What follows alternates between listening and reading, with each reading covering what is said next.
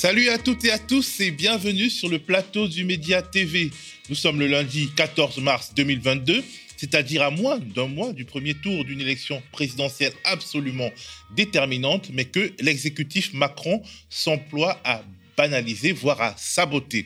Nous sommes à moins d'un mois d'une présidentielle dans laquelle les médias indépendants veulent poser un autre narratif différent de celui d'un scrutin qui ne serait qu'une modalité administrative. Les médias indépendants, et notamment le média qui a besoin de vous, de vos abonnements, de vos dons mensualisés ou ponctuels pour survivre. Et notre survie, elle n'est pas assurée. Allez sur le mediatv.fr slash soutien pour nous permettre de continuer l'aventure. Il est 7h35, la contre-matinale du média, épisode 108, c'est parti.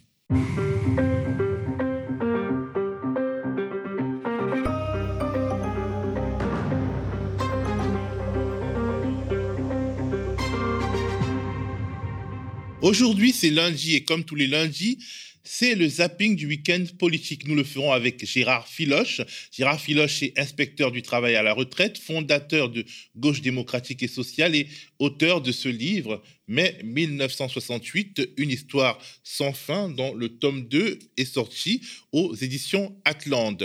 Ensemble, nous évoquerons la mort d'Alain Krivine, de son vieux camarade Alain Krivine, la drôle de campagne d'Emmanuel Macron qui ne se rend pas à ses propres meetings, oublie ses adversaires du premier tour à une soirée électorale sans débat direct et est plutôt très discret sur son programme. Nous parlerons aussi des batailles rangées à la gauche de l'échiquier politique entre Anne Hidalgo, Fabien Roussel et Jean-Luc Mélenchon, ainsi que de la hausse des prix des carburants aggravée par l'invasion de l'Ukraine par la Russie de Vladimir Poutine. Mais on commence par la titrologie.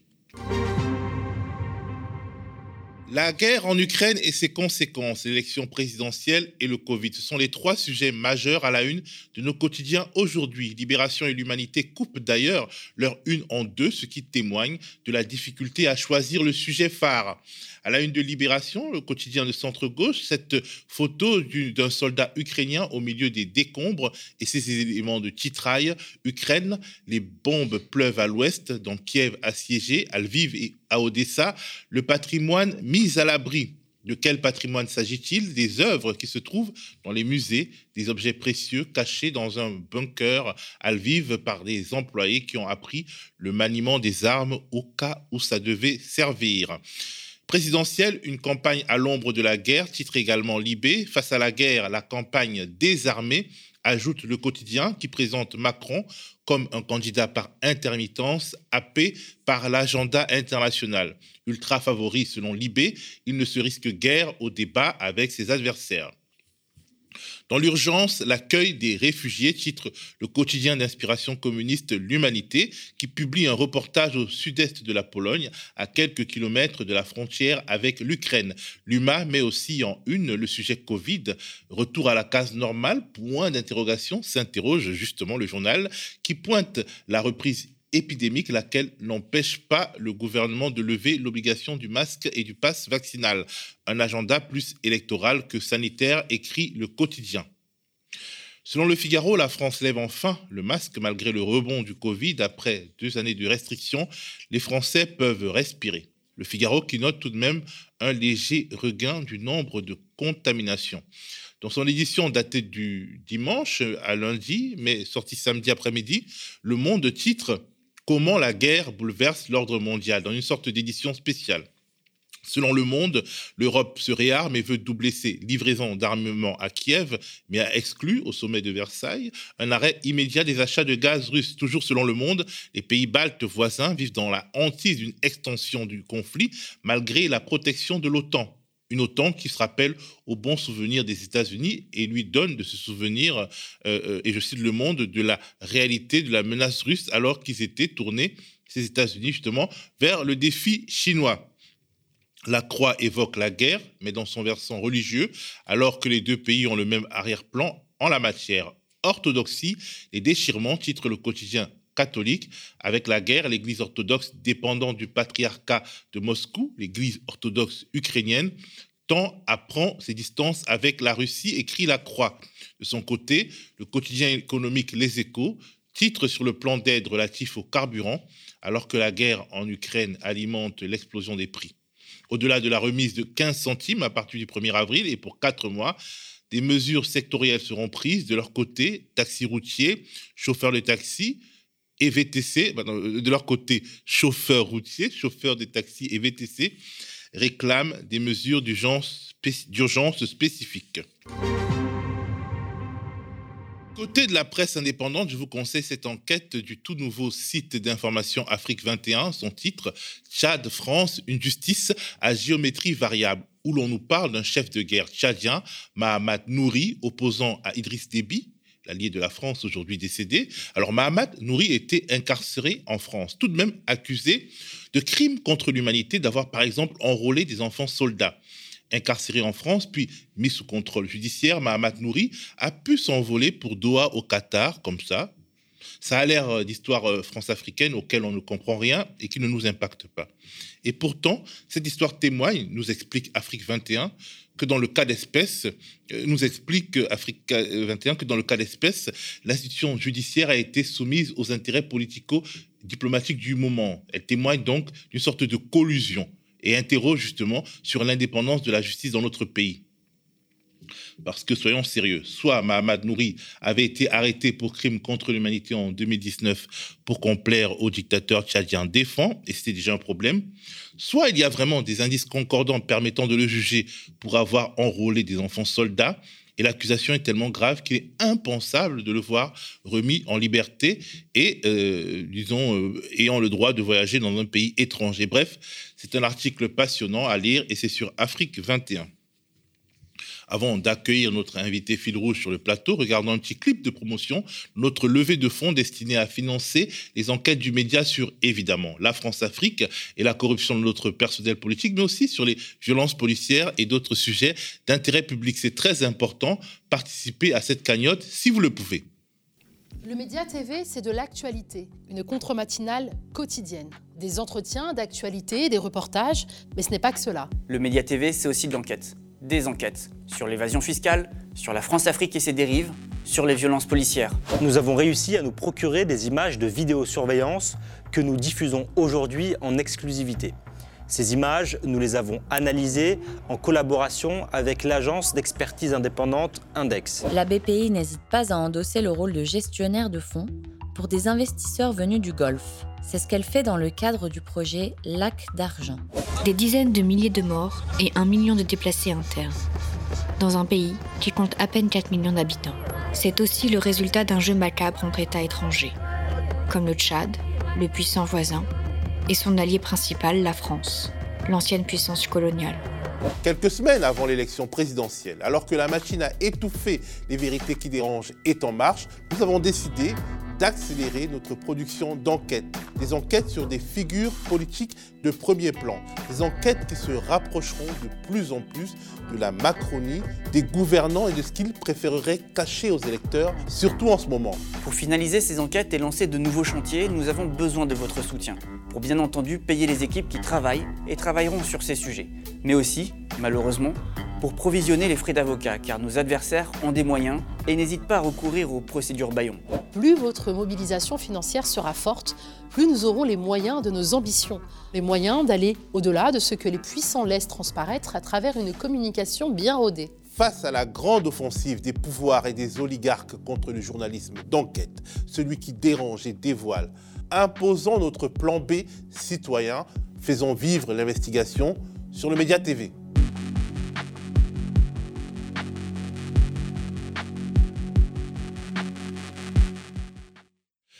Je suis désormais sur le plateau du média avec Gérard Filoche. Gérard Filoche, inspecteur du travail à la retraite, fondateur de Gauche démocratique et sociale, euh, de, cette revue aussi, Démocratie et socialisme, euh, dont, voilà la dernière édition, je crois, celle de février 2022. Elle existe depuis 30 ans.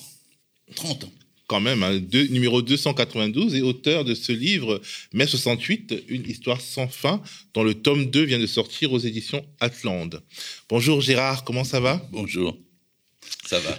Alors, Gérard, est Filoche est un vieil ami d'Alain Krivine, l'ancien leader de la Ligue communiste révolutionnaire, qui s'appelle aujourd'hui Nouveau Parti anticapitaliste. Alain Krivine vient de nous quitter et bien entendu, nous commencerons par évoquer sa mémoire. On regarde d'abord un extrait d'une série documentaire diffusée en 2018 par Mediapart une série dont le titre est Mai 68 n'a pas duré qu'un mois, réalisée par Olivier Besancenot, Sarah Brucker, Florence Joshua et Tancred Ramonet. Quand ça, les événements commençaient à péter au quartier latin, en fait, j'étais plus étudiant. Mais je suis redevenu étudiant parce que la cour de la Sorbonne, il y avait Trotsky, il y avait Minh, il y avait Che Guevara, Staline, il y avait tout le monde, il y avait tous les groupes possibles et inimaginables. Donc là, j'étais à l'aise. Donc je suis retourné au quartier latin. Et je me souviens, par exemple, que lorsqu'ils ont fermé la Sorbonne, tout début mai, c'était 3 mai, euh, on était quelques centaines, 200, 300. On s'est fait arrêter très poliment par les flics, mais c'est la première fois qu'ils rentraient à la Sorbonne. Ils nous ont mis dans les cars, et là encore, spontanément, on s'est retrouvé dans les cars, mais entouré par des milliers d'étudiants qui gueulaient libérer nos camarades, qui balançaient des pavetons et tout. C'était complètement spontané. Et on s'est redit, il se passe quelque chose. Ce que moi je retiens, c'est euh, l'idée qu'il peut y avoir une explosion sociale massive, on est peut-être à la veille, sans qu'il y ait un parti qui porte cette explosion au départ.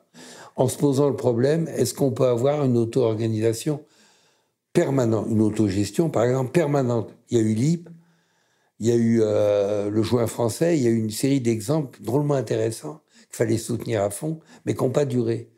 Donc le problème auquel on est confronté, c'est comment avoir une auto-organisation, une autogestion massive avec des délégués qui remplacent le pouvoir officiel qui vaut rien, mais qui dure. Ce qui reste, c'est justement cette idée que les gens peuvent devenir méconnaissables. Aujourd'hui, ça reprend métro, boulot, dodo. Euh, on se croise le matin, il fait nuit, on se dit pas bonjour. Le soir, on rentre, il fait nuit, on se dit pas bonjour. Ça n'existait pas à l'époque on conduisait pas seul sa bagnole, parce qu'il y avait la grève des métros et des bus, donc euh, c'était normal d'ouvrir sa bagnole à tout le monde, de discuter la nuit avec tout le monde. Ah, là-dessus, les artistes, les comédiens, ils avaient raison. C'était un, autre monde qui s'ouvrait. Aujourd'hui, il y a, un individualisme énorme, il y a à la fois un anticapitalisme puissant mais localisé, il y a un écœurement généralisé, il y a gauche-droite, les gens font plus la différence parce que la, droite fait une politique d'extrême droite et la gauche une politique de droite. Les gens en ont marre de tout ça. Ils veulent un mouvement général prolongé qui tienne. Alors Gérard, euh, donc Alain Krivine vient de nous quitter. Est-ce que je me trompe si je dis qu'avec lui, c'est l'histoire d'une longue amitié, lui et toi, une longue amitié qui s'est nouée autour de mai 68 euh, avant mai 68, mais je voudrais dire quelques mots pour sa famille, ses enfants, son frère, son épouse. Euh, bon, moi j'ai été submergé quand je l'ai appris, quoi. Hein, euh, ça, vient comme petite note à côté de Twitter, là. Il y a les trucs, pouf, Alain Cribine. moi, c'est presque 60 ans d'histoire. Hein. je l'ai rencontré en. Il était venu me voir à Rouen en 1966, on était opposants dans l'Union des étudiants communistes. Euh, et ensuite, on a eu un long parcours à la Fondation des jeunesses communistes révolutionnaires. Je venais à Paris pour ça, le comité Vietnam national, euh, l'UNEF, enfin toutes ces, toutes ces batailles de cette époque. Je n'ai pas, pas le temps de vous les raconter, mais sont revenues comme ça, quoi. Hein. Euh, et mai 68, moi je l'ai vécu à Rouen, pas à Paris. Il y avait un mai 68 étudiant, euh, et il y a eu un mai 68 social. Le plus important, c'est le mai 68 social. Hein. parce qu'on l'aurait oublié s'il n'y avait pas eu 11 millions de grévistes. C'est ça qui, a marqué. Souvent, on parle de mai 68 seulement la Sorbonne, ou bien euh, Cohn-Bendit. Euh, ça, c'est le mai 68 mondain les grèves, euh, Renault Cléon, moi, c'était, ça. Le matin, ils sont venus frapper à, ma fenêtre à Rouen, puis ils ont dit ça y est, ça y est. Et ils avaient occupé l'usine depuis la veille au soir, au quart de minuit, quoi. Euh, et après, ça s'étendait partout. Et là, c'était. Moi, je suis un fils d'ouvrier. J'étais ouvrier moi-même. Je faisais tous les boulots possibles, euh, de la poste à chauffeur-livreur et pion et tout. Et, et mai 68 m'a fait comprendre que tout pouvait changer, comme vient de dire Alain. Hein Parce que euh, avant, on nous disait déjà en 66, 67, la classe ouvrière est en bourgeoisie. Je me rappelle des phrases entre guillemets. Hein. Les, les, ouvriers sont plus intéressés par les, mouvements. Ils ont le PMU, le tiercé, la bagnole, les crédits. Euh, il y aura plus jamais juin 36. Il y aura plus jamais euh, la libération. C'est fini. Et moi, je sais pas pourquoi, j'avais moins de 20 berges, mais j'y croyais. Et quand euh, mai 68 a explosé, j'avais comme l'impression que c'était que ça me réalisait quelque part et que j'étais acteur, j'étais un produit et un acteur de ça. Alors après, on se, joignait. D'ailleurs, c'est son frère Hubert Crévin, qui est son frère jumeau, qui était venu, qui était venu à Rouen. Et puis après, bah, on a fondé euh, la Ligue communiste révolutionnaire. Enfin, plus exactement, De Gaulle nous a dissous en juin 68 après cette grande grève, les JCR, puis le PCI, le Parti communiste internationaliste auquel j'appartenais avec, euh, avec Alain. Et puis, euh, bah, puis après, on a fondé la, Ligue communiste d'abord, et on était clandestin, on l'a fait le congrès en Allemagne, du côté de Mannheim. Et puis, on a déplacé 500 militants pour. Euh, je me rappelle encore de ce congrès. Et puis, euh, et puis après, bah, lui, il a été candidat. Alors ça, c'était Bidas fort présidente. Hein, c'était la... candidat alors qu'il était euh, en service militaire. C'est ça, Bidas, Bidas. et euh, il y a eu toute un, une question juridique pour savoir si un soldat pouvait se présenter, un appelé. Le Conseil constitutionnel a répondu oui. On est allé chercher les signatures. C'est presque d'actualité, mais pas de la même façon. à l'époque, il fallait que 100 signatures. Donc, je me rappelle, on allait voir les maires chez eux, on fait tout le travail nécessaire. C'était plus facile qu'aujourd'hui? Oui, 100 signatures. Est-ce que c'était plus facile qu'aujourd'hui d'obtenir les signatures? Oui, je vous dis, 100 signatures seulement. Oui, mais les 100, il était réceptifs. Ah euh. oui, oui, mais je crois que ça, ça n'a pas trop changé. C'est le nombre, 500, qui a changé. Deuxièmement, le fait qu'il faille signer un papier officiel, euh, etc., et l'envoyer au Conseil constitutionnel, euh, c'est ce qui nous a fait ne, faire que Alain ne soit pas candidat en 81. C'est qu'on avait dû atteindre des promesses de signature, elles se sont pas réalisées dans le Conseil constitutionnel. Mais on avait encore réussi à avoir en, en 74, hein, on les avait eus. ils ont, sont passés à 500, puis ils ont mis tous les obstacles possible pour qu'on puisse pas y arriver quand on est une petite formation, quoi. Bon, ça n'a pas empêché. Enfin, il y avait des beaux meetings. Hein. Je le dis de temps en temps parce que Jean-Luc Mélenchon fait des, beaux meetings aujourd'hui, euh, mais à l'époque, on avait 10 000 personnes dans la salle et on a eu 1%. Euh, donc, je dis toujours, le meeting fait pas les, euh, fait pas la. Et on avait eu 373 000 électeurs, si je me souviens bien. On avait fait la une du quotidien rouge, euh, du journal rouge, c'était l'hebdo à l'époque, et c'était faire de nos électeurs des, des militants révolutionnaires. Évidemment, c'est pas arrivé. Nous étions que quelques milliers seulement, mais très actifs. Hein, quand on faisait une manifestation, soit antifasciste, soit le 1er mai, il venait 10 000, 15 000 personnes à Paris dans nos seuls rangs, quoi. Hein. Alors, dans les hommages qui se multiplient multiplie euh, les hommages à Alain Krivine. Il est notamment question d'un homme sans vanité. Il est présenté comme ça. Oui, absolument. C'était un, garçon sérieux, ferme, euh, modeste.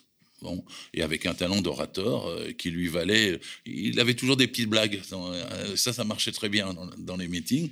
Et donc, ça le rendait, ça le rendait populaire. Bon, il était, il était constant, ça c'est surtout la qualité la plus importante, quoi, puisqu'il n'a jamais bougé jusqu'à, c'est ce que j'apprécie le mieux. Euh, il a toujours défendu et a toujours, euh, on est du même côté de la barrière de classe tout le temps, quoi. Ça veut dire, moi je parcours avec lui le chemin euh, dans la ligue, on, a des débats vous fais grâce des débats, mais on en a beaucoup. Et euh, je quitte en 94 parce que on n'a pas la même appréciation de la chute du mur de Berlin. Euh, en gros, euh, Alain est toujours avec Daniel Ben Saïd hein, sur le plan politique. Daniel Ben Saïd dit Champagne. C'est moi qui dis Champagne et Daniel Ben Saïd dit Alka-Seltzer. Donc on ne perçoit pas la chute du mur de Berlin de la même façon.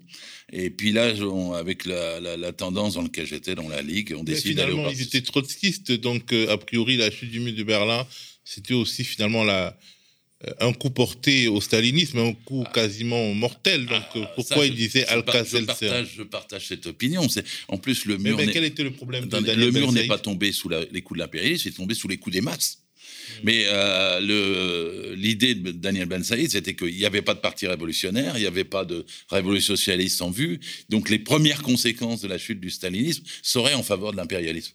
C'est comme ça qu'il disait Alka-Seltzer. C'est un peu ce qui est arrivé finalement. Un peu ce qui est arrivé, mais de façon contradictoire, parce que euh, quand le stalinisme s'efface du paysage, il n'est pas encore complètement, hein, mais s'efface du paysage, euh, quelque part, un autre socialisme démocratique, comme nous le voulions, euh, pouvait progresser. Donc c'est Ah, pour, ça, pour, que moi, pour ça que moi je disais champagne.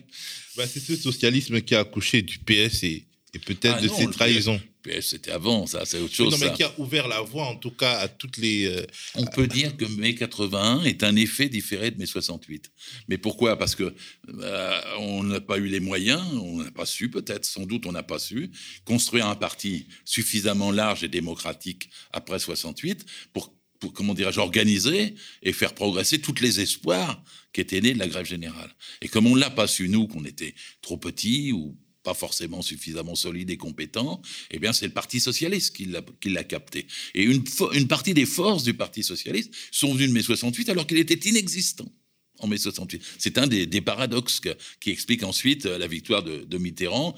À nouveau les espoirs créés, à nouveau les déceptions ensuite, et après tout ce que nous connaissons jusqu'à aujourd'hui avec des hauts et des bas de l'appareil du Parti socialiste qui doit faire face aux hauts et aux bas du mouvement de masse et de ses exigences. Alors, avec euh, Alain Krivine, vos chemins politiques se sont tout de même séparés, puisque tu as bifurqué vers le réformisme, comme on disait, et lui, il est resté fidèle à la ligne trotskiste de Quelle départ. présentation. Le mais, PS est un que- parti mais non, mais on peut réformiste, quand même, Mais Gérard. ne excuse-moi, mais on peut pas opposer réformisme et révolutionnaire. Ah bon? Non, lisez Rosa Luxembourg, comprenez que chaque réforme aide à mûrir la révolution, comprenez que les gens, ils naissent pas révolutionnaires, et quand ils se heurtent en défendant des réformes, ils deviennent révolutionnaires. Puis parfois, vous avez des révolutionnaires qui redeviennent réformistes à une grande vitesse, et, donc il n'y a pas d'étiquette préétablie, et pas j'ai vécu ça toute ma vie dans le débat qu'on avait dans la Ligue. La, volonté de la majorité, de la Ligue, c'est de construire un pôle radical. Moi, je disais, il faut construire un grand pôle de toute la gauche. Ça a l'air dit en deux phrases, euh, mais c'est une vraie différence. Moi, je suis pour. D'ailleurs, toutes les courses, euh, sous tous les mouvements de masse qui sont faits, sont faits avec les réformistes et les révolutionnaires ensemble. C'est dans ce cas-là qu'il y a le grand mouvement de masse, comme mai 68, quelque part. Hein et puis après, c'est dans les derniers kilomètres que les révolutionnaires gagnent ou ne gagnent pas le marathon. Mais si vous différenciez les révolutionnaires au début de la course, un, vous n'avez pas de course, deux, c'est les révolutionnaires qui sont minoritaires, ils sont isolés et ils n'arrivent pas à organiser le mouvement de masse. Et c'est pareil pour les, les, organisations syndicales. Vous savez, quand on est dans une boîte, euh, parfois, euh, si les deux syndicats sont forts, et vous démarrez pas la grève sans la CFDT.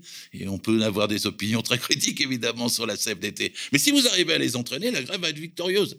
Si vous n'arrivez pas à les entraîner, eh ben, vous allez être affaibli face au patron quand il faut négocier l'accord final. Et, et c'est ça qui est la- le, le vrai débat. Moi, j'ai parti. Donc, en gros, Alain Krivine, Donc, il y euh, a 50 ans de débat là-dessus, alors. Al- Alain Krivine et Gérard Filoche, même combat. Ah oui, bien sûr. Mais moi, je suis un, je suis un trotskiste. Comment peut-on ne pas être trotskiste? C'est ma façon de le dire. Comment peut-on ne pas critiquer ce qui s'est passé, la contre-révolution en URSS avec Staline? Il n'y a jamais eu de socialisme ni de communisme en URSS. Même aujourd'hui, vous avez écouté Poutine, c'est extraordinaire, le, le leçon d'histoire qu'il donne. Il n'est pas contre Staline, il est pour le- l'Empire tsar. Mais ce qu'il critique, c'est l'Ukraine de Vladimir Ilyich Lénine. Parce que dans le moment du début de la révolution, c'est tout son exposé du 22 février dernier à Poutine. Le moment du début de la révolution, ils ont prévu des droits pour les minorités nationales, y compris pour l'indépendance de l'Ukraine. Et ce qui va écraser l'indépendance de l'Ukraine, après, c'est Staline. Euh, Lénine en avait dit qu'il était le brutal, brutal argousin grand russe. Et pourtant, Krivine était un Géorgien. hein. Euh, Kri- Krivine, pardon, Staline était un Géorgien. Et donc, vous avez une compréhension de la révolution d'octobre, c'était une libération. Et après, et une contre-révolution. Et Poutine est la continuation de la contre-révolution. On en parlera bah, un peu. Retour- Retournons à la campagne électorale, si tu le permets, pour évoquer la drôle de campagne d'Emmanuel Macron. Un Emmanuel Macron qui met manifestement tout en œuvre pour transformer ce moment en simple formalité administrative, en se servant notamment de la guerre en Ukraine. Avant d'en parler, regardons un petit magnéto. Et le ministre de l'Intérieur était également sur place hier, Gérald Darmanin, euh, qui venait euh, pour un meeting de soutien à Emmanuel Macron, mais sans Emmanuel Macron. Présence aussi de Gabriel Attal, c'était hier après-midi au Doc des Suds. Euh, Sur place, on trouvait les ex-républicains élus locaux, dont Renaud Muselier, le président de région, qui a annoncé son ralliement à Emmanuel Macron il y a deux semaines.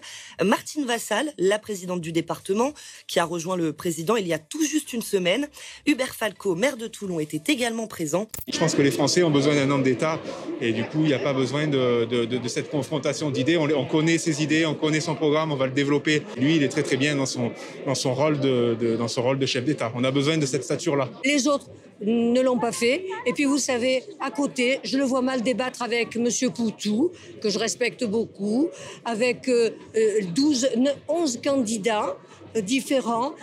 Avec euh, cette bande de, de, de, de, prétendants au poste de président de la République qui sont aussi nuls l'un que l'autre. Les gens qui sont en face de lui sont, je voudrais pas être mauvaise, plutôt minables. Donc je pense qu'il n'y en a aucun qui a le niveau. Qu'il débatte au second tour euh, me paraît largement suffisant.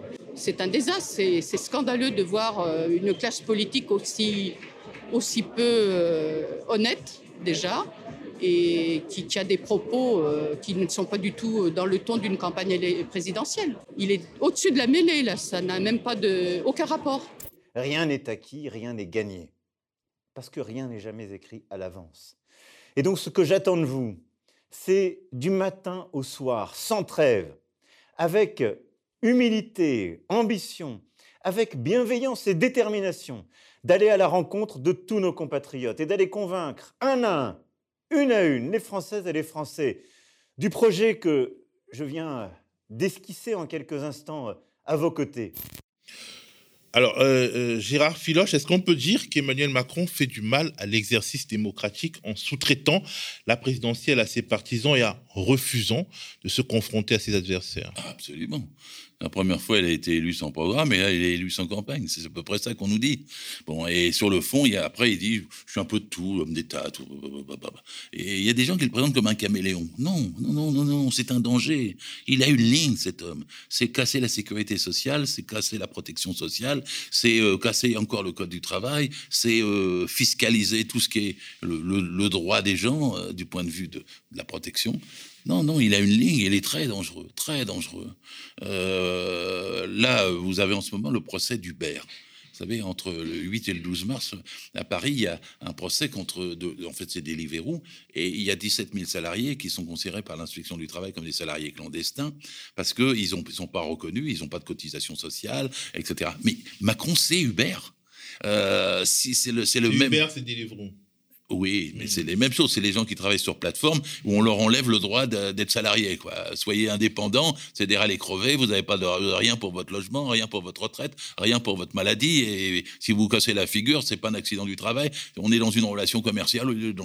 Mais c'est la ligne. Il veut ubériser la société. Il a dit, je veux une France start-up, je veux une société sans statut. Je veux qu'il y ait euh, la fin des cotisations sociales. C'est son programme que les gens l'écoutent bien, la fin des cotisations sociales, c'est-à-dire que les patrons payent notre protection sociale. Cet homme-là est obstiné dans cette loi. Et sa réélection, ça va être ça. Et puis alors, il a bas la couleur, hein. la retraite à 65 ans. On va en parler. parce que c'est le, vrai choix. Ça, ça. Il l'a il a mis lui-même. Je vous force la main. Derrière moi, vous aurez la retraite à 65 ans. Et donc, il est, il est, d'une prétention réactionnaire contre ceux. Puis, c'est travailler, travailler plus. Hein. Euh, c'est d'une prétention réactionnaire contre tous ceux qui bossent. Et il est toujours, c'est rien de le dire, au service des riches. C'est le, CAC 40 et c'est la haute classe financière qui est totalement soudée derrière lui. Mais c'est aussi euh, finalement le centre gauche et le centre droit, parce que quand on regarde même les études d'opinion, il y a une partie de, l'électorat euh, euh, de Anne Hidalgo et de, et de, l'électorat vert qui sont euh, sensibles finalement au charme, disons, à la presse, à la à la geste d'Emmanuel Macron et qui euh, serait susceptible de voter pour lui au second tour. C'est-à-dire que quelque part, il réussit, et c'est pour ça que je parlais en off de, de, de parti attrape-tout, même si je ne suis pas d'accord, il réussit à parler à des personnes qui historiquement sont de bords complètement différents. Alors, est-ce que c'est le fameux bloc bourgeois? Pardonne-moi, j'ai pas le même découpage de la vie politique. Quoi. Hmm. Bon, moi, il y a que deux camps, gauche et droite. Il n'y a pas de centre. Donc, euh, euh, quand on parle du PS des, Verts, ils sont dans la gauche, même si c'est l'aile droite de la gauche, d'accord? Et en face, il y a LR, RN, il y a LREM et maintenant Zemmour. Il y a, deux camps, deux camps de classe. D'ailleurs, il y a des passerelles. il n'y en a aucune. Qui défend la retraite à 65 ans à part la droite? Qui défend le fait qu'il ne faut pas augmenter le SMIC à part la droite? Qui défend le fait qu'il faut euh, réduire la durée du travail? Toute la gauche, toute la gauche. Même le plus mou de la gauche est un révolutionnaire face à Macron. Étudiez les Mais programmes. Macron a été élu en 2017 avec beaucoup de voix venues justement de cette, euh, de cette gauche, en tout cas de la droite de la gauche, telle que tu le Il a eu décris. les voix de la Et, droite, celle de euh, Pérou. Il a eu un, un apport au- environ de 20% du PS à l'époque, qui sont, pour moi, c'est des traîtres au sens, excusez-moi le vocabulaire, mais quand on trahit son parti, quand on trahit la gauche, quand on rompt avec ses valeurs, euh, je sais, bah, des gens comme Le Drian se présentent comme encore de gauche, ou bien Rebsamen et Ouais, Touraine. ce week-end d'ailleurs le Drian. Oui, ou, ou Rebsamen, ou Touraine et d'autres. Mais ils sont de droite. C'est- euh, On peut pas leur laisser les- les- le- la moindre excuse. Ils sont dans des partis de droite, avec un gouvernement de droite. Ils font une politique de droite. Ils sont pour le fric. Et ils sont contre ceux qui bossent. Donc, Donc, il tu y a pas pas, de... aux sondages qui, euh, euh, qui établissent que, en tout- enfin, qui indiquent, plus qu'établir, qu'une partie, une partie importante des électeurs d'Anne Hidalgo ou de Yannick Jadot voterait pour euh, Emmanuel Macron. Au crois pas. Je vais vous dire pourquoi. Parce que l'électorat de gauche, c'est à peu près 70% du salariat. Et c'est le même. C'est le même qui vote un jour pour Hollande, un jour pour Mélenchon. C'est le même qui vote un jour pour les Verts, un autre jour euh, pour le Parti communiste. L'électorat de gauche, c'est quoi?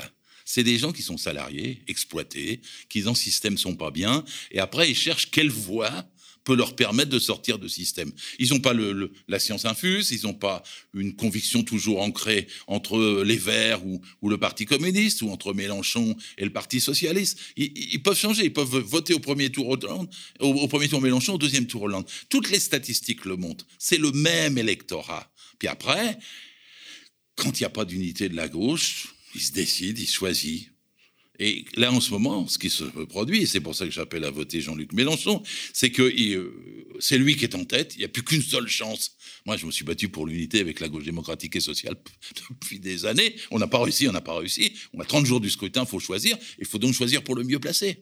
Et donc, en, en votant pour le mieux placé, on espère porter la gauche le plus haut possible. Et je dis bien toute la gauche. Alors, vous allez me dire sûrement que les polémiques actuelles entre euh, On va, Hidalgo... on va parler de ces polémiques, mais évoquons quand même la question, euh, ce sujet sur lequel finalement le candidat Macron n'avance pas masqué, c'est ce- c'est celui dont tu as parlé, c'est celui de l'âge de la retraite qu'il assume de faire passer à 65 ans. Regarde Magneto. Emmanuel Macron a toujours dit qu'il faudrait qu'on travaille plus. On, Hmm. Mais va c'est pas avoir, ce qu'il disait euh, en 2017. Il- on va avoir dans cette élection présidentielle un choix de société. Est-ce qu'on veut encore pouvoir financer une protection pour les Français et investir pour les Français? Nous, on dit oui. Est-ce qu'on pense qu'il faut le faire en augmentant les impôts? Nous, on dit non. Et donc, il faut travailler plus. Mhm. Et donc, effectivement, dans le programme d'Emmanuel Macron, euh, il y aura la proposition d'allonger euh, l'âge de départ à la retraite et donc de le passer progressivement à 65 ans. Alors Gérard, on se souvient qu'au moment de la réforme des retraites, il y avait eu un petit jeu hein, du bon et du mauvais flic entre Emmanuel Macron et l'ancien Premier ministre Édouard Philippe. Emmanuel Macron, nous disait-on, voulait une réforme systémique, une sorte de remise à plat via un système par points, et c'était Édouard Philippe et ses amis de droite qui insistaient pour une réforme paramétrique, c'est-à-dire notamment l'allongement de l'âge du, du départ à la retraite. Or, ce n'est pas le cas là. Macron sort du bois. Euh, euh, le- la ligne de fracture euh, au sein de la majorité à l'époque n'était qu'une euh, n'était qu'un élément de langage. Oui, oui, mais il est cynique. Euh, il double la droite sur la droite. et il pose la question en disant quand vous voterez pour moi, on aura réglé le problème en même temps. Puis il renonce aux complexités de la retraite par points. Mais alors l'argument là qui vient d'être donné, c'est parce qu'il faut travailler plus. Mais moi, je suis pas contre qu'on travaille plus. Il y a 6,6 millions de chômeurs qui demandent qu'à travailler. Et si les chômeurs demandent qu'à travailler, eh ben c'est faut, faut faire la retraite à 60 ans et même à 55 ans pour les métiers pénibles. Faut partager le travail. Si vous partagez pas le travail, qu'est-ce que ça veut dire travailler plus? Ça veut dire qu'il y en a quelques-uns, 5, 6, 7 millions qui vont travailler 60 heures par semaine, tandis qu'il y en a 6 millions qui travaillent 0 heures par semaine. Et évidemment, dans le solde à la fin dans un pays, c'est travailler moins, mais vraiment moins. La, vérité, c'est qu'il faut partager le travail et donc réduire la durée du En travail. réalité, euh, un allongement du temps de travail pour l'individu et un chômage, massif, ça n'équilibre pas non plus les comptes euh, des différentes caisses. Bah, bien sûr. De toute façon, il n'y a pas de, de vrai problème financier pour nos retraites, contrairement à tout ce qu'ils nous disent. Il n'y a pas de vrai problème. Puis vous savez, s'il y en avait un, vous augmentez la cotisation de 0,01%, puis les réglez tout de suite. Il n'y a pas besoin de euh, faire travailler les gens jusqu'à ce qu'ils aient plus soif. hein. Bon. euh, Jusqu'à 65 ans, c'est pas vraiment vrai. Ça peut aller jusqu'à 70 oui, bien sûr, pour avoir une retraite à taux plein. Mais les plus belles années de la retraite, c'est entre 60 et 65 ans. Les plus dures années au travail, c'est entre 60 et 65 ans. Si on, vit plus vieux, c'est pour en profiter, c'est pas pour en baver plus. Si euh, on arrête à, à 60 ans, c'est comme ça qu'on vit plus vieux. Mais si on continue à travailler, on mourra plus tôt. Et tous les arguments existent. Puis surtout, l'argument le plus fort pour moi, c'est que pendant ce temps-là, les jeunes n'ont pas de boulot. C'est bien régler le problème du travail des jeunes. Jusqu'à 25, jusqu'à 28 ans, ils sont tous en CDD il y en a 25% qui sont au chômage. Et encore, c'est le chiffre moyen, pas le chiffre excessif, parce qu'il y en a jusqu'à 40% dans des régions et dans des quartiers. Donc il faut la, ramener la retraite à 60 ans à taux plein, maintenant, joyeusement, parce que c'est un choix de société, coûte que Justement, Gabriel coûte que Attal, coûte, coûte que coûte. Gabriel Attal, il parle de choix de société, mais un choix de société mériterait un vrai débat entre candidats. On a envie de dire Emmanuel Macron essaie de tuer le débat, là, euh, de, de manière générale, et, et même sur cette question, parce que finalement, il envoie un sous-fifre parler d'une réforme très importante en disant que c'est un enjeu de société. Comment voulez-vous qu'il mène le débat, Macron, sérieusement? Lui-même, il a critiqué la retraite à 65 ans, il y a 5 ans. Il a dit qu'il n'y avait pas de problème financier pour la retraite. Ce que je suis en train de dire, il l'a dit à sa façon il y a 5 ans. Donc ça n'a pas changé en pire maintenant. Il ne faut pas nous expliquer, on ne sait pas quoi, que la dette s'est accrue, etc. En France, c'est pas un problème de dette, c'est un problème de recettes. La France n'a jamais été aussi riche, je parle de la France du haut. Mais la France du bas n'a jamais payé aussi cher la richesse de ceux du haut. Et donc, sur le plan financier, il n'y a pas de souci de ce point de vue. La retraite n'est pas une question financière. La retraite est une question de choix, de partage et du travail et des richesses. Et donc, c'est pour ça qu'il faut la semaine de 32 heures et la retraite à 60 ans. Parce que là, on crée un appel d'air pour l'embauche partout. Et puis, il faut partager les richesses, c'est-à-dire augmenter le salaire, parce que le salaire, aujourd'hui, les gens peuvent plus payer les... On nous dit, on va envoyer une petite prime. On va vous donner 15 centimes pour, pour l'essence. Mais c'est pas ça, on veut du salaire, on veut pas des primes. On veut pas... En plus, le salaire, c'est le salaire net et le salaire brut. Net, ce qu'on a tout à la fin du mois pour vivre. Brut, ce qu'on a toute la vie pour notre protection sociale, notre santé et notre retraite. Quand vous augmentez les salaires, vous, vous réglez le problème des retraites. Quand vous embauchez des millions de chômeurs, vous réglez le problème des retraites. Donc, toute sa politique est le contraire de ce qu'il faut faire dans notre pays. Le contraire absolu. C'est pour ça qu'il faut, faut faire tous les efforts pour arriver à, à le blackbouler euh, le Jean-Luc 10 Mélenchon- avril et le 24 avril. Jean-Luc Mélenchon essaie de créer un clivage justement sur cette question de l'âge de la retraite en évoquant la retraite à 60 ans. Alors, on a l'impression qu'il n'y a pas de relais médiatique, ça, ça devient pas une polémique euh, sur TF1 ou bien sur, euh, sur euh, France 2. Mais est-ce qu'il a raison d'essayer de, de construire ce clivage sur l'âge de la retraite? Est-ce que ça parle, à ton avis, aux Français, la question de l'âge de la retraite? Ça fait 25 ans que la question de la retraite est posée en France et il y a eu des millions, sinon des dizaines de millions de manifestants, de gens qui ont voté. Les, les- les sondages d'opinion, c'était 80% contre les réformes de retraite de Balladur, contre celles de Fillon, contre celles de Sarkozy, contre celles de Hérault. Tout, tout, tout le pays, toute la gauche, tout le salariat, pour la, la retraite et la question d'achoppement. S'il y a un signe, on défend la retraite à 60 ans, on devrait voter. Et si la gauche unie le défendait, je vous dis pas. Mais pour l'instant, Jean-Luc Mélenchon le défend. Euh, Fabien Roussel aussi. Mais sur ce plan-là, c'est ça qu'il faut voter. Si vous avez un doute quelque part, votez pour la retraite à 60 ans. Si vous avez un doute quelque part, votez pour l'augmentation du SMIC. Alors moi, je le formule en, brut, hein, 1800. 1800, parce qu'il faut inclure le brut. Ils ont toujours tendance à enlever cette partie-là qui est si décisive sur notre feuille de paye avec laquelle on vit si longtemps, euh, et la retraite. Et donc, le, le, le 1800 pour le SMIC, 32 heures pour la semaine, vous avez, il faut rajouter quelques notions pour la construire, le, code du travail, c'est-à-dire pas plus de 5% de, de, de, non-CDI dans les entreprises. Avec ça, vous réglez beaucoup le problème de la précarité. C'est-à-dire que vous poussez à ce qu'il y ait des vrais emplois. Pas plus de 5% de non-CDI. En Allemagne, même Merkel, elle a fait ça. Pas plus de 2,5% dans les entreprises de plus de 300. Ils l'ont fait là-bas, on pourrait le faire ici. Et puis, je, je voudrais rajouter un salaire maximal. Et là, Jean-Luc Mélenchon le défend. Moi, je- ça fait 25 ans qu'on dit qu'il faut un sa- salaire maximal. Si on arrive à faire passer ça dans l'opinion, ça change tout, parce que c'est le partage des richesses. Il n'y en a pas, il y le droit d'avoir plus de 20 fois le SMIC. C'est même élevé, hein, 20 fois le SMIC, mais 20 fois le SMIC. Et donc, on reprend tout ce qu'il faut avec les impôts et on fait payer les cotisations. L'autre société n'est pas si dur que ça à faire. Il faut convaincre euh, les salariés dans lesquels on, on bourre le crâne tous les jours en disant il y a la, la- la société. Il faut les convaincre qu'en fait, c'est facile et que c'est à portée de notre main. Il faut pas qu'ils aient peur en disant ouais, il va y avoir des banqueroutes, il va y avoir l'inflation, etc. Faut pas qu'ils aient peur parce que si on fait cet élément de programme, euh, l'augmentation des salaires, la retraite, la réduction du temps de travail, la, euh, la reconstruction d'un code du travail, si on fait cet élément de programme, tout change. C'est pour ça que je dis que n'importe quel candidat qui dit je suis pour la réduction du temps de travail, il fait partie de notre camp. Ceux qui disent faut augmenter la durée du travail, c'est les ennemis de l'autre côté. C'est ceux qui veulent vous exploiter. C'est la classe dominante. Alors, ce qui est fou et, ce qui peut-être nous interroge sur la médiation médiatique, c'est que quand on regarde une fois de plus les sondages, on est obligé de les regarder, même s'il faut euh, prendre distance avec. On se rend compte que beaucoup de jeunes ont l'intention de voter pour Emmanuel Macron, qui quand même a un programme qui est un programme anti-jeune et qui a une pratique qui n'a pas forcément aidé les jeunes, notamment avec des, mesures comme euh, Parcoursup euh, ou euh, la réduction des APL. On a vraiment l'impression que la, la, question de la communication, en fait, submerge la question programmatique. Combien de grands médias présentent Macron comme un jeune dynamique, moderne, nouveau, et essaie de, de, ringardiser ce qui est pourtant le sel de nos vies, c'est-à-dire nos droits sociaux. Donc quand, quand vous avez une telle pression des médias, 95% des médias, je vous remercie, ici de m'inviter. Nulle part aujourd'hui on, ne m'invite. Et pourtant, je suis prêt, moi, à n'importe quel débat sérieux et à, débattre sur les retraites et sur le droit du travail. Ils le savent. Et donc, sur le plan euh, de, l'opinion des jeunes, bah, les façonner aussi par ça. C'est-à-dire, tant qu'on n'a pas la possibilité de les rencontrer, tant qu'il n'y a pas, y a pas suffisamment d'activités syndicales, de mouvements de masse, euh, etc., bah, ce que vous dites existe, dans l'opinion. Ceci dit, pas tant que ça, hein, parce que quand Macron a été élu la dernière fois, en nombre d'inscrits qui ont voté pour lui, c'était autour de 17%. Quoi, hein.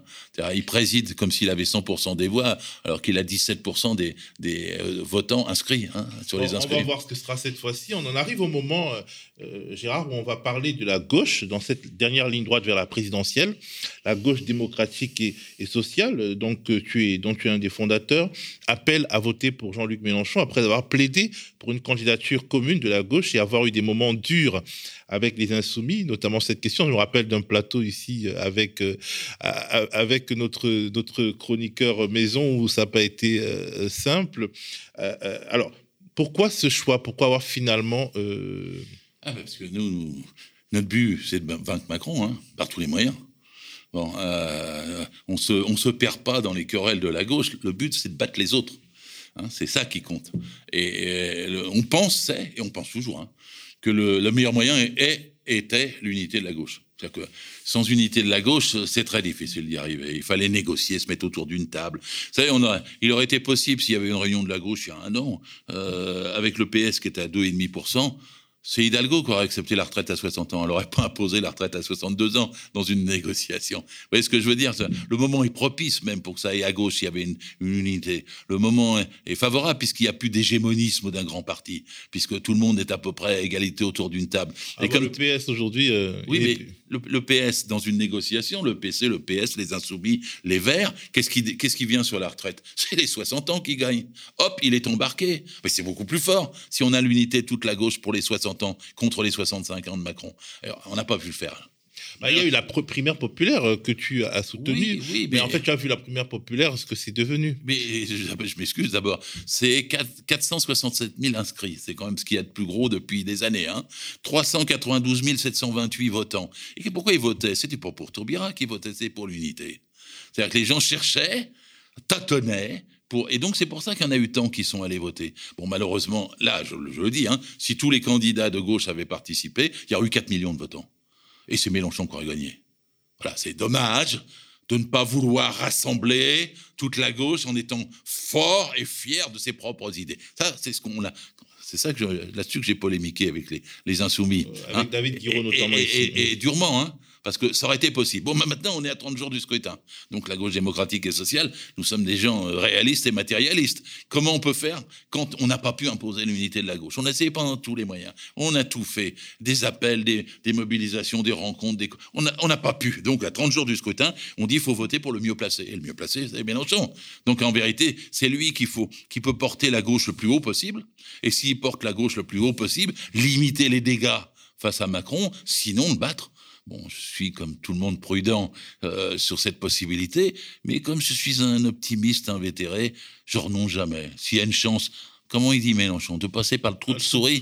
Bon, bah faut passer par le trou de souris, évidemment. Je préférerais l'allée grande et large de l'unité de la gauche. Mais à défaut, le trou de souris, faut essayer. Et donc, on appelle à voter. Alors, il y a des gens qui ont des, qui ont des, qui ont des rancœurs, même dans, dans, dans, dans nos rangs, qui disent Mais c'est sa faute, il est unitaire, mais pourquoi il ne il, il partage pas Pourquoi depuis cinq ans, il n'a pas aidé à reconstruire la gauche? Tout ça, c'est vrai, mais c'est plus le moment. Là, dans les 20 jours, 25 jours qui viennent, laissez de côté ça et mettez votre voix sur le bulletin du gars qui est le mieux placé. Et il n'y a pas de discussion là-dessus. Alors on me dit, ouais, tu te fies au sondage. Bah, qu'est-ce que vous voulez je me fie d'autre? Euh, Ça semble plus réaliste que ce soit dans ce cas-là. Il y a les meetings. Euh. Et les meetings, c'est bien pour les militants, mais c'est un peu trompeur par rapport aux électeurs. Mais euh, sur le plan euh, de l'évidence, il est le mieux placé. Alors après, on me dit, il y a les autres. Alors, donc il y a Roussel, il y a, il y a Hidalgo et il y a Jadot. Moi, je ne suis pas pour leur dire de se retirer. Euh, ça, c'est pas bien. On ne convainc pas les voix qu'ils ont, même s'ils ont 1%, 2%. À chaque fois, 1%, 2%, c'est quand même euh, des centaines de milliers, voire un million d'électeurs, et on ne peut pas se permettre de cracher sur ces électeurs. S'ils sont accrochés, c'est parce qu'ils n'aiment pas Mélenchon et ils vont s'accrocher aux autres. Mais comment on peut les regagner? C'est pas en demandant à leurs candidats de se retirer. C'est au moins en proposant une rencontre aux candidats et en leur disant arrêtez la guerre actuelle. Parce qu'on dit, mais il se, tire de plus en plus dans les pattes, pour dire les choses sommairement. Bah, justement. Euh, on va, parler de ça. Ce week-end, la guerre des gauches a continué, notamment avec une Anne Hidalgo qui a tiré à boulet rouge sur Jean-Luc Mélenchon et refusé, en tout cas dans l'émission Face aux Indés, abritée par le Média TV, euh, euh, une émission à laquelle sont partenaires de nombreux titres indépendants, de la presse indépendante. Elle a refusé donc de dire si elle opterait ou pas pour Mélenchon dans le cadre d'un éventuel second tour de la présidentielle contre Emmanuel Macron. On regarde un petit magnéto. Ce qu'on nous offre à notre gauche, c'est quoi? C'est la protestation, le populisme, c'est des amitiés euh, avec Vladimir Poutine et un certain nombre de... Vous visez qui quand vous dites Je vise Jean-Luc Mélenchon. Seulement lui ou d'autres? Je vise Jean-Luc Mélenchon, ah, j'ai dit à ma gauche. Et ensuite, non, mais il y en a d'autres. Qui je vise aussi, qui je vise aussi, je vise ce qu'est en train de faire euh, Emmanuel Macron. La numéro 2 euh, d'Europe Écologie des Verts, Sandra Régol, a assuré hier sur France Info qu'elle voterait Mélenchon au second tour s'il devait se retrouver face à Macron. Si un candidat ou une candidate de gauche, autre que vous, se retrouve au second tour, Anne Hidalgo, est-ce que vous ferez de même face à, à Macron, à Emmanuel Macron? Moi, je ne réponds pas à une question de politique fiction et je compte bien peser pour être au second tour. Merci. Donc, mais alors, si, ça devait devenir, vous voulez pas répondre ma réponse. Vous voulez pas vous engager là-dessus C'est ma réponse. C'est votre réponse. C'est ma réponse. Et elle est très claire. Des gens nous expliquent qu'il y aurait un vote utile pour Jean-Luc Mélenchon. Vous imaginez l'avenir de la France avec Jean-Luc Mélenchon? Alors, Gérard, de quoi euh, ces attaques frontales et répétées sont-elles le nom? J'allais dire que c'est presque la suite logique de la non-unité. C'est-à-dire qu'une fois qu'il n'y a pas unité, chacun des groupes de gauche tape sur l'autre. Parce qu'il faut, faut, gagner des voix et il faut essayer de les gagner comme on peut. Et donc, elle croit qu'elle peut gagner des voix en tapant sur Mélenchon. Elle en perd à chaque fois. Je, je trouve c'est aberrant ce qu'elle fait. Euh, et, elle imagine l'avenir quelque part, parce qu'elle dit vous imaginez l'avenir avec Jean-Luc Mélenchon. Ça veut dire que quelque part, même si euh, dans l'émission Face aux Indés, elle a refusé de dire si elle choisirait Emmanuel Macron ou Jean-Luc Mélenchon, il est presque évident que dans le cas de deuxième tour euh, Mélenchon-Macron, elle ne choisira pas Mélenchon, puisqu'elle dit vous imaginez une France avec. attendez de voir le Parti Socialiste. Euh, tous ceux qui le quittent en ce moment, c'est parce que le PS ne va pas chez Macron. Et donc, quand il va y avoir la consigne de vote, attendez de voir ce que le Parti socialiste dira. Pas elle, peut-être. Elle, elle, se scie en, faisant ça. En plus, une phrase drôle. A dit Mélenchon à ma gauche. Ah bon? Ah bon? Quel est le problème alors? S'il est à, gauche comme elle, et qu'elle veut occuper une autre partie. Elle estime qu'il est, d'extrême gauche, une gauche qui n'est pas. Non, elle n'a pas dit d'extrême gauche. De elle gouvernement. A dit, elle a dit Mélenchon à ma gauche parce que son monde est, structuré comme ça. Puis on lui dit autour d'elle euh, vas-y, démarque-toi parce que faut dans la, la fin, tu n'arrives pas, tu es à deux et demi, faut que tu en rajoutes, faut que tu en rajoutes. Et à chaque fois qu'elle en rajoute un kilo, euh, elle, elle, elle perd des dizaines de milliers, des centaines de milliers de voix. Toutes les polémiques actuelles nuisent à ceux qui les font. C'est pas le moment de faire des polémiques. C'est pas le moment de lui répondre. C'est pas le moment de répondre à Jadot ou de répondre à Roussel. C'est le moment d'avancer en positif sur la retraite à 60 ans. C'est ça qui fera la différence. Et elle, avec sa retraite à 62 ans, si je peux me permettre, elle est assise entre deux chaises. Parce qu'elle défend quelque chose contre lequel le Parti socialiste a, a lutté. Oui, Moi, j'ai encore Monroy au bureau national du Parti socialiste, Pierre Monroy, quand on, parlait de toucher à la retraite à 60 ans, dire ah non, c'est quand même les socialistes, la retraite à 60 ans. Le vieux Pierre Monroy, il levait les bras comme ça. Et, là, elle défend 62. En fait, c'est 63. Parce que la réforme héros de fin 2013 étale de trimestre en trimestre le passage à 63 ans. Et donc, elle dit, je ne touche plus à ce, que, ce qui a été fait, en fait, contre la volonté de millions de gens qui ont manifesté là-dessus. Donc, c'est elle qui va perdre là. Et donc, il faut, euh, la, meilleure façon de lui répondre, c'est de cogner sur les 65 ans et l'allongement de la retraite, d'expliquer que contre le chômage, il faut partager le, le, travail, la durée du travail, la réduire sur la semaine et la réduire sur la vie. La réduire sur la semaine, la réduire sur la vie. 32 heures et 60 ans. Et de cette façon-là, c'est sa petite voix perfide, là, on ne l'entendra plus. Et je dis perfide parce que moi non plus, je ne veux pas polémiquer, je viens de le dire. Euh, mais enfin, c'est pas normal qu'elle fasse ça. Enfin, moi, je, trouve que en plus euh, d'être assez molle sur le plan des revendications, elle fait une mauvaise campagne de son propre point de vue. Et donc, ça gâche tout. Puis après, vous avez, euh, je ne sais pas, un insoumis qui dit Roussel est extrême droitisé. Et Roussel dit Oh, mais moi, je m'appelle Fabien, je ne suis pas d'accord avec je ne sais plus quoi sur le, sur le nucléaire. Enfin, sur le nucléaire, le PC et, les insoumis, ils avaient signé un texte en commun. C'est pas difficile de trouver un compromis. Personne n'est capable de dire la date de sortie du nucléaire, si c'est 1900, 2045 ou 2055 ou 2035. Personne n'est capable de le dire, y compris dans la situation actuelle. Un compromis est possible pour développer les, les énergies renouvelables et durables, et puis faire le mix nécessaire pour baisser le nucléaire. Et puis le nucléaire, par contre, avec les Verts, ils sont extraordinaires, les Verts. Ils sont pas pour le nucléaire, mais il dit jamais un mot sur la force de frappe.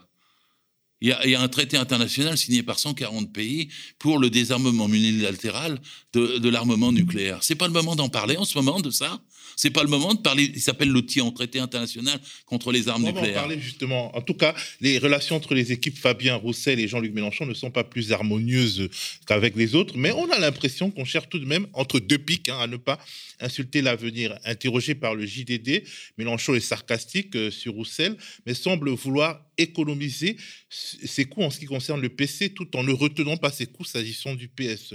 À la question le communiste Fabien Roussel ne vous complique-t-il pas la tâche Mélenchon répond il fait son boulot, il prend des voix à la droite et au Parti socialiste, il fait campagne, mais ses électeurs savent qu'ils vont être décisifs pour me porter au second tour.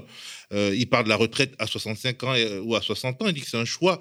Euh, le choix du bulletin de vote tranchera en combat social. Il ne s'agira pas de faire de la figuration pour la gloire d'un parti, c'est un choix pour le pays. Alors, il dit Fabien Roussel a évalué que sa divergence avec moi sur les steaks frites, la police et le nucléaire valait une candidature concurrente à quel prix politique, je le regrette, mais il dit au moins Roussel met quelque chose en débat, mais le PS, pour l'interrogation, à 1,5%, à quoi sert-il, à part dire du mal de moi? Roussel, de son côté, semble attribuer ses malheurs, c'est-à-dire les accusations d'emploi fictif mises en lumière par Mediapart à Mélenchon, tout en, assurant tout de même qu'il votera pour le leader de l'Union populaire si ce dernier arrive au second tour en regard de Magneto que c'est vrai que vous considérez que c'est Jean-Luc Mélenchon qui pourrait être qui est derrière ces accusations contre vous de, de Mediapart? Est-ce que c'est vrai?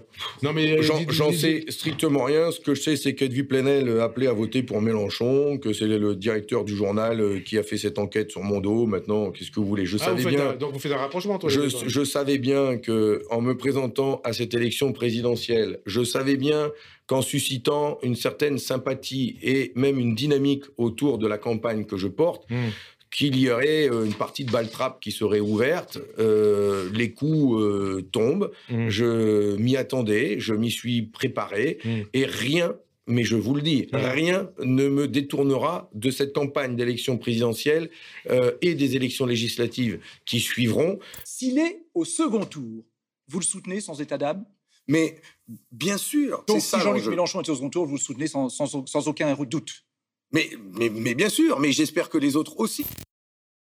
Alors, euh, euh, euh, donc, je suis donc avec Gérard Filoche, et donc on vient de regarder Fabien Roussel qui évoque à la fois, donc, disons, son amertume vis-à-vis des polémiques sur son emploi fictif supposé, mais qui dit et ça le distingue de, bah, du, PS et de Anne Hidalgo, qui dit de toute façon, au second tour, il n'est pas question de voter autre chose que Mélenchon, c'est Mélenchon au second tour. Bah, écoutez, c'est déjà bien. Hein.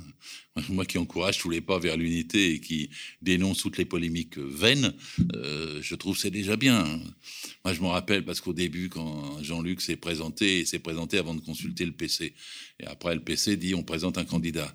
Jean-Luc dit oh, bah, jetons la main, on va discuter. Et la réponse de Roussel, c'est pourquoi tu me l'as pas dit avant? Et évidemment, évidemment, évidemment. Alors, on en est là. Bon, moi, à ton avis, est-ce qu'il est encore possible qu'aux dernières semaines, il y ait quelque chose qui se passe? Si c'était possible, je serais pour, hein, parce qu'on rajouterait 4% des voix euh, à Mélenchon. Donc c'est sûr que ce coup-là, il serait au deuxième tour. Et dans ce cas-là, ça serait plus large pour le deuxième tour lui-même. Et donc il y aurait une possibilité et une chance. Quoi. Parce que quelque part, ce qui a amené euh, Emmanuel Macron au second tour, euh, c'était en 2017, c'était aussi le retrait de Bayrou.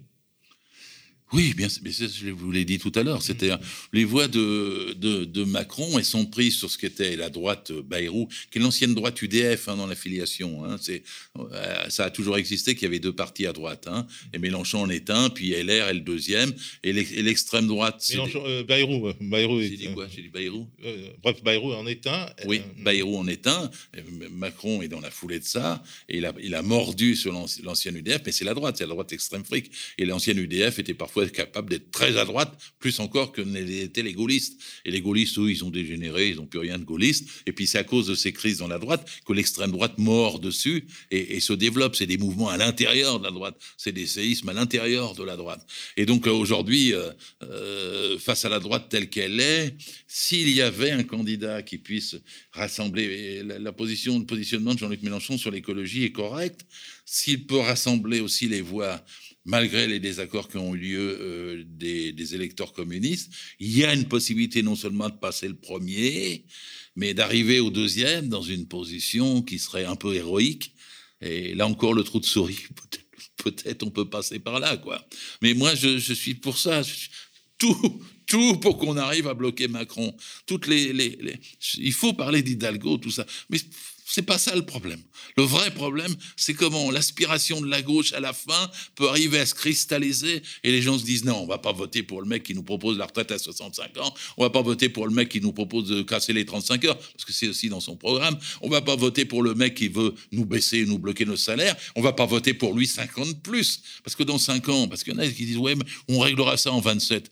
Bon, moi, à mon âge, régler ça en 27, euh, euh, j'aime mieux le régler tout de suite. Mais les jeunes aussi qui sont au chômage, ils veulent le régler tout de suite. Personne n'est nanti au point de pouvoir attendre 50 plus. Donc c'est en 22 que ça se joue. Et on a suffisamment gaspillé d'énergie dans la division de la gauche avant pour que dans la dernière ligne droite, combien reste? 20 jours, 25 jours, que dans la dernière ligne droite, on puisse arriver à faire ce qu'on n'a pas fait avant. Et à ce moment-là, les dynamiques et la cristallisation euh, peuvent faire éclater le trou de souris ça peut redevenir une avenue. Alors, dernier sap concernant la gauche, Philippe Poutou était sur BFM hier et il a été question de l'inflation qui fait peur en ce moment, notamment en ce qui concerne l'essence. On regarde un petit magnéto. Le gouvernement a, fait un geste. Euh, c'est Jean Castex qui l'annonce ce matin dans le Parisien, une remise de 15 centimes d'euros euh, par, par litre. Donc ça fait environ 9 euros pour un, plein de, 60 litres. Certains diront que c'est électoraliste, euh, mais ça va quand même être une aide non négligeable? Est-ce que, ce que vous prenez? Je ne crois pas que ce soit une aide non négligeable. Ça apparaît quand même comme très dérisoire et même ah, du foutage de gaz, facile à dire, mais euh, c'est vrai que. ou alors, ils ne mesurent pas à quel point. 9 il y a, euros pour vous, sur un euh, plein, c'est dérisoire? ben Oui, mais euh, il y a l'augmentation du carburant, mais il y a tout qui augmente. Et puis, les salaires sont très bas. Ça fait longtemps quand même qu'il y a un appauvrissement de la population. Enfin, on le voit, il y a 8 à 9 millions de gens qui vivent en dessous du seuil de pauvreté. Euh, et, à côté de ça, on voit des ultra riches et des richesses énormes. Enfin, et, le, gouvernement, il nous pond un truc à 15 centimes, comme il nous avait pondu une prime de 100 euros là, il y a pas longtemps, là, justement par rapport à la hausse de carburant. Et c'est vrai que ça, ça, peut apparaître comme une provoque. En tout cas, je pense que dans la population, ça apparaît pas du tout comme une aide. Là, aujourd'hui, il faudrait à minima bloquer les prix. Et puis là, en plus, Total, ils ont déclaré, je crois, 15 milliards de bénéfices il y a pas longtemps. Euh, à quel moment on fait un impôt exceptionnel? À quel moment on reprend euh, l'argent chez les riches pour le redistribuer à la population? Et, euh, et, à quel moment on discute sérieusement de l'augmentation des revenus? Alors Gérard, je suppose que tu es d'accord euh, avec euh, Philippe Poutou là-dessus. Oui, il a totalement raison sur tout ce qu'il a dit. Et ensuite, pourquoi il n'est pas dans le débat? Euh, Macron a peur d'entendre ça, les yeux dans les yeux? Ce soir, alors c'est un hein? drôle de débat puisque c'est un débat sans contradiction. C'est chacun qui a enregistré. Bon, on va regarder ça ce soir, mais voilà, il n'est pas dans le débat. il faut comprendre aussi, c'est que Macron, c'est pour faire passer son programme réactionnaire, il faut qu'il soit violent. Hein C'est-à-dire, c'est la, répression qu'on a connue pendant cinq ans, on la connaîtra encore pendant cinq ans. Parce qu'il pourra pas, il, aura des manifestations. Ce qui peut être il peut gagner dans les urnes, il peut perdre demain dans un autre mai 68. Hein. Euh, moi, c'est quand même mon rêve depuis 50 ans, c'est qu'il y en ait un autre. Mais ça peut arriver. Et donc, en vérité, le, donner des chèques de 100, 100 euros aux gens. Alors, pour des libéraux, c'est étonnant. C'est l'État qui paye à la place des patrons qui ne payent pas les salaires. Et avec quoi l'État paye? Avec les impôts qui sont pris sur les salariés. Donc les salariés financent une augmentation d'un chèque de 100 euros que leur patron leur donne pas, alors que les marges des patrons n'ont jamais été aussi élevées. C'est un drôle de système, quand même, vous avouerez. Et puis alors on peut, d'un seul coup, que coûte, déblo- débloquer de l'argent pour la pandémie, encore heureux. Et, et puis, euh, on peut pas en débloquer euh, quand il y a le problème de l'essence, quand il y a les problèmes des salaires. Ah, Lundi- si, 15 centimes par litre. D'accord, c'est ce que je veux dire, on peut pas en débloquer. Et donc, euh, en vérité, pour le point d'indice des fonctionnaires qui n'a pas augmenté depuis 10 ans. Ça, enfin, ça, ça, va, ça c'est explosif. Il peut gagner tout ce qu'il veut, Macron, mais il perdra là-dessus. Sur la question des salaires, d'accord avec Poutou, augmenter les salaires nets et bruts. Pas de primes, pas d'aumône, pas d'aide, pas de chèque, pas de 15 centimes. Augmenter les salaires. Le SMIC à 1800 et 300 euros pour tous, tout de suite. Si nous arrivons au pouvoir, le lendemain, c'est ce qu'on fera. On se perdra pas dans autre chose. Il y aura une ordonnance sociale. Elle reconstruira le code du travail. Elle permettra d'augmenter immédiatement le SMIC et les salaires, d'imposer des conventions collectives dont les minima ne puissent pas être en dessous du SMIC, de forcer à ce qu'il y ait des grilles conventionnelles sur tous les métiers avec les niveaux, les coefficients et les échelons de façon à ce que ça augmente et à faire qu'effectivement il y ait une redistribution des richesses. Les, gens ont ça à portée de main. Et ceux qui, qui sont découragés, je comprends. Je- J'ai lutté contre ce découragement en combattant pour l'unité. Mais en dernière instance, allez-y quand même, le choix, il n'y a pas de choix. C'est Mélenchon ou Macron. Parce que sinon, vous aurez la, bande derrière de Zemmour et, de tous ces gens derrière Macron. Ils tireront à droite. Et donc, il faut que quand même la gauche finisse pas dans cette posture où elle est éliminée au premier tour parce qu'elle a eu quatre candidats qu'ils n'ont pas su se mettre d'accord et qu'ils ont fait la guerre jusqu'au bout. Donc, je dis aux gens, allez-y. Mettez de côté vos préventions, vos, vos, vos- regrets, euh, comme, comme moi je le fais, parce que je regrette tellement qu'il n'y ait pas l'unité. Mettez-les de côté, mettez, ne perdez pas une voix. faut toujours tenter jusqu'au bout la chance pour gagner. Et surtout quand on a Macron en face. Alors, euh, euh, Gérard, qu'est-ce que vous pensez à la gauche démocratique et sociale de la guerre en Ukraine et des moyens d'y faire face? Tu évoquais Poutine, Lénine, Staline. alors, D'abord, euh, le, le- le criminel de guerre, c'est Poutine, hein, qui n'est pas dans- d'ambiguïté dans, euh, dans mes propos. Moi, j'ai aucune. euh, les- les- il y a différents impérialismes dans le monde. hein. Il y a l'impérialisme chinois, il y a l'impérialisme russe, il y a l'impérialisme américain, il y a l'impérialisme de l'Union européenne. Qui, oui, aussi l'impérialisme français qui est finissant, mais oui, qui est- mais là, je le classe dans l'Union européenne. hein, je veux Mm. dire, parce que là, ils ont, d'ailleurs pas été très forts parce qu'ils disent on va augmenter l'armement. Moi, j'étais inquiet. Je suis pas pour qu'il y ait des choix pour augmenter l'armement en Allemagne, en Suède, etc. Je pense que l'argent doit aller plutôt aux hôpitaux. Euh, donc, euh, il y a 2000 milliards d'armements par an qui sont dépensés. 2000 milliards par le capitalisme. C'est pas pour sauver la planète. Hein, c'est pas pour sauver le climat. C'est pour le détruire. Donc, euh, tant qu'on a cet obstacle des 2000 milliards d'armements, On ne fera pas grand-chose. Il faut les avoir comme cible. C'est ce que les écologistes devraient parler plus souvent. hein. Bon, mais, bref, je reviens. Il y a quatre impérialismes, et puis il y en a un qui est pas moins méchant que les autres, et qui se trouve euh, dans son espace euh, encerclé ou menacé, réellement ou pas réellement, c'est pas le problème. Et il dit, moi, je dégage autour, et puis j'écrase euh, tous ceux qui s'opposent à mon chemin, avec des arguments. J'allais dire minable, parce que dire c'est à la fois l'Ukraine, c'est le peuple russe, et à la fois je cogne sur le peuple russe, ça tient pas à la fois faut les droits des, nationalités, c'est-à-dire de la Russie, puis on écrase les droits de l'Ukraine, qui est aussi un pays indépendant. Il peut y avoir d'autres formes d'associations démocratiques, fédérales, confédérales, renforcées, etc., qui permettent d'eux. Mais comme même Poutine ne fait pas ça, il n'arrive pas à gérer la Russie correctement du point de vue des intérêts sociaux de ses habitants, il le fait pas ni pour l'Ukraine, ni pour le Kazakhstan, ni pour le- l'ensemble des républiques qu'il y a autour. Ça qui avait. Mais pourquoi alors? C'est- C'est c'est quoi le but de guerre de Poutine? Bah, c'est- on moi, je, je suis comme tout le monde, je ne suis pas dans la tête de Poutine et tout ce qui discute partout en ce moment. Mais enfin, c'est le tsarisme, c'est même pas l'Union, so- les, les unions soviétiques. Parce que l'URSS, c'était l'union des, des républiques socialistes soviétiques. Donc c'est même pas ça qui défend, les gens font des raccourcis. Ce qu'il dit, c'est qu'il n'y avait pas place pour une Ukraine qui ne soit pas russe. Ça, c'est le tsar. Le tsar, c'est le- les grands Russes qui dominent l'ensemble des territoires qui leur sont inféodés. Et c'est ça le fond de Poutine. Dans son discours, si on veut retourner le discours, c'est ça. Bon, puis après, la brutalité des moyens de ce que nous assistons aujourd'hui dans, cette guerre. Alors, est-ce qu'après, euh, on doit avoir d'autres analyses? Oui.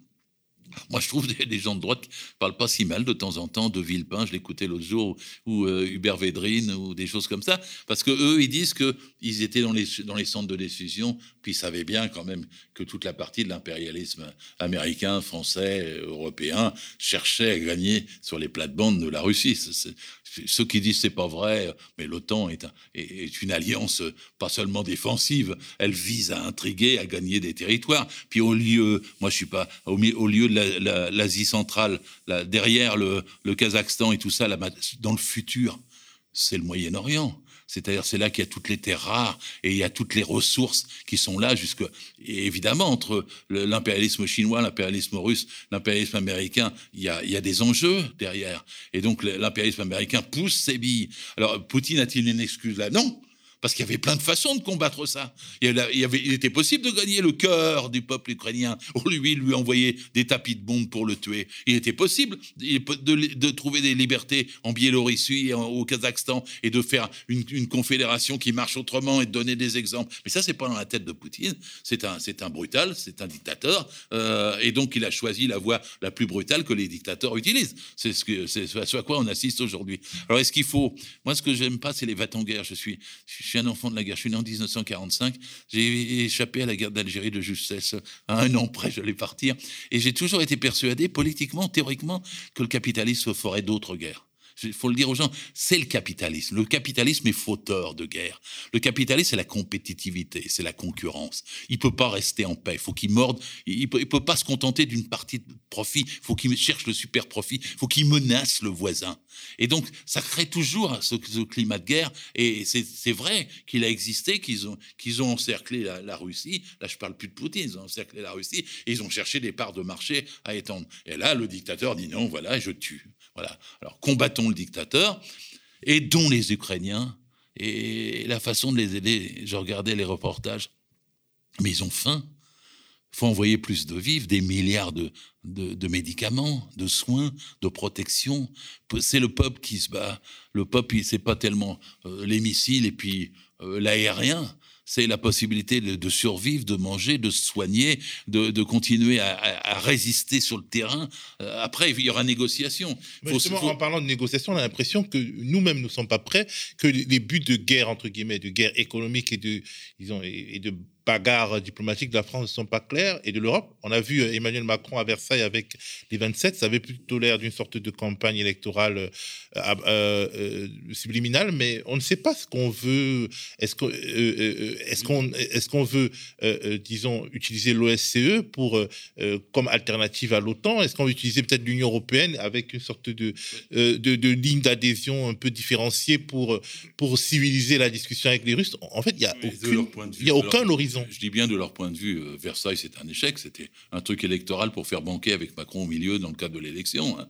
Parce que sur le reste, même j'ai regardé, j'ai dit, ils augmentent leur budget de guerre de 500 millions. Euh, au même temps, Biden dit demain je donne un milliard pour. Euh, ils n'ont pas choisi. Bon, ils n'ont pas choisi. Et puis l'affaire du gaz. Ils n'ont pas choisi non plus, parce que c'est là où le, capitalisme internationalisé euh, voit toutes ces contradictions éclater, parce que où, trouver les remplacements, comment faire, dans tous les sens. ils, disent maintenant, euh, Bruno Le Maire, mais on va souffrir aussi, c'est normal qu'on souffre quand une guerre, c'est normal que les peuples souffrent pour eux, mais euh, il y avait d'autres solutions, d'autres alternatives. Donc ça les a divisés à Versailles, comme ça les divise. C'est à peu près normal quoi qu'ils tentent de s'unir par la guerre, eux aussi.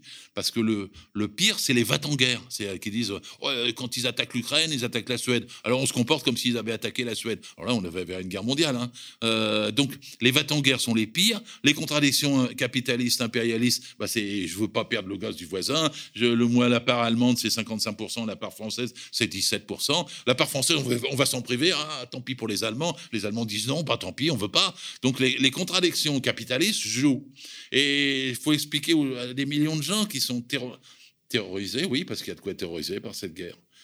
qui sont paniqués, oui, parce qu'on a raison d'avoir peur et de crainte pour l'humanité face aux guerres. Et il faut, expliquer euh, euh, que c'est le système capitaliste qui est en cause. Ce n'est pas les, les, les guerriers qui vont faire la paix. Si, on veut faire la paix, il faut se débarrasser de Macron. C'est le même problème. Il faut pas croire qu'il est là pour nous protéger ou qu'il est un homme d'État qui va être plus que les autres, capable de régler le problème. Il ne le réglera pas. Parce que le fond de toute leur politique européenne ne permet pas de le, régler. C'est en socialisant, c'est en démocratisant qu'on donnera tous les exemples contre tous les, les mots qui nous guettent euh, du terrorisme euh, aux impérialismes. Merci beaucoup, euh, Gérard Filoche. Je rappelle donc que tu es l'auteur de ce livre, du tome 2 de ce livre, mai 68, Une histoire sans fin, paru aux éditions Atlante, qui raconte un peu une sorte de, parcours de vie, qui raconte là les années PS de 1994 à, 1997, parce que le tome 1 euh, racontait les décennies d'avant. Le tome 1, c'était mai 68 écrivine. Euh, le tome 2, c'est le Parti socialiste vu de l'intérieur et la place qu'il avait dans les luttes de classe. J'y ai mis tout, mon cœur et beaucoup d'énergie. C'est pas seulement la grosseur du livre. Je crois qu'il contient des informations qu'il y a nulle part ailleurs. Je crois qu'il fait un récit que les gens, s'ils s'y attachent, vont le découvrir de la gauche socialiste, de ce que c'était. Et, euh, en plus, euh, j'y dessine une voie révolutionnaire qui ne m'a jamais quitté euh, de toute ma vie pour la révolution socialiste. Voilà, voilà, la contre-matinale du média, c'est terminé pour aujourd'hui. Revenez ce soir, euh, notamment pour l'instant Porcher avec Lisa Lapp et Thomas Porcher. Revenez aussi demain, Jémile et moi, on sera avec vous. N'oubliez pas, notre survie dépend de vous, uniquement de vous. Devenez abonné sociétaire du média, faites-nous un don, mensualisé ou ponctuel, engagez-vous à nos côtés, aidez-nous à porter votre voix. À plus.